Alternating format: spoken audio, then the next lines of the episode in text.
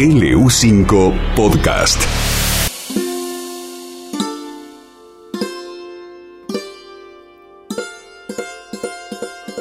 Ezequiel González, buen día. Buen día, Pancho, ¿cómo andan? Bien, ¿cómo estás, querido? Bien, todo bien, por suerte. Me alegro mucho, me alegro mucho.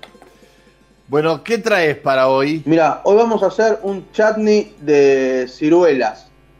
Ah, Aprovechando que, que estamos bien de, de estación de, de esa fruta, eh, está bueno porque es una preparación agripicante que la vamos a poder utilizar en un montón de, de- como acompañamiento o aderezo de, de otras preparaciones. A ver, bueno, vamos, dale. Bueno, mira, tenemos ciruelas 900 gramos, cebolla colorada 120 gramos, dos dientes de ajo, vinagre de sidra o de manzana puede ser 250 mililitros, azúcar rubia o negra o azúcar mascabo 250 gramos, pasas de uva rubia 75 gramos, sal 2 gramos, dos ramitas de canela, ají picante 2 gramos, semillas de mostaza 2 gramos, jengibre fresco 5 gramos. Y jugo de limón 50 mililitros. Lo que vamos a hacer es, es muy fácil. Las, las ciruelas las vamos a dejar con piel y las vamos a cortar en juliana o en daditos. La cebolla la vamos a cortar en juliana, que, que ya todo el mundo, por lo que venimos hablando, sabe cómo es. O, eh, son laminitas finitas. eh, o bastoncitos finitos, digamos. El ajo lo vamos a dejar entero. El jengibre lo vamos a picar. El mm, chile picante también lo vamos a picar bien finito. Y bueno, ahí tenemos lo que es lo que va a ser lo que se llama la mise en place, la preparación previa a cocinar. Lo próximo que sigue, vamos al procedimiento. Vamos a combinar las ciruelas, la cebolla, el ajo, el vinagre y el azúcar en una sartén grande.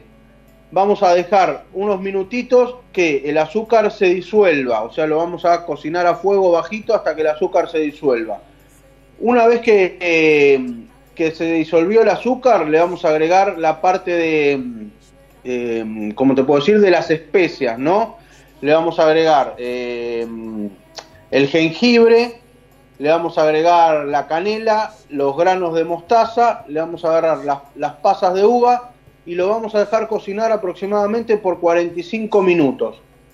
Una vez que cocinamos esta preparación por 45 minutos, la sacamos del fuego, la dejamos enfriar y la vamos a ajustar, o sea, la vamos a terminar de condimentar con jugo de limón y vamos a probar a ver si le falta un poquito de sal o no. Terminamos de ajustar ahí y tenemos una preparación agripicante o entre dulce, agria y picante que te va a servir para acompañar, este, ya te digo, una bondiola, eh, puede ser un cordero, la carne que a vos más te gusta, va a ir bien con, con cualquier preparación.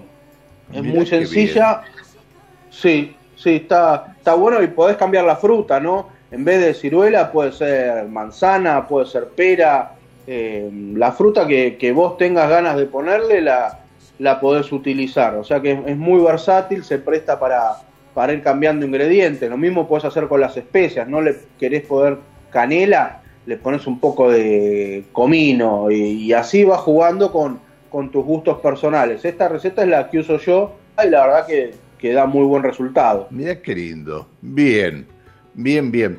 ¿Y esto que después lo tenés que poner en, en la- en heladera? ¿Cómo, ¿Cómo lo conservas esto? Lo ideal sería guardarlo en frascos esterilizados eh, y ahí te, van a, te va a durar un montón de tiempo porque los componentes que tiene el vinagre y el azúcar ya son conservantes eh, naturales de por sí. Y si no, lo guardás en la heladera, en un tupper, en un recipiente, lo que tengas, siempre bien tapadito una vez que está frío.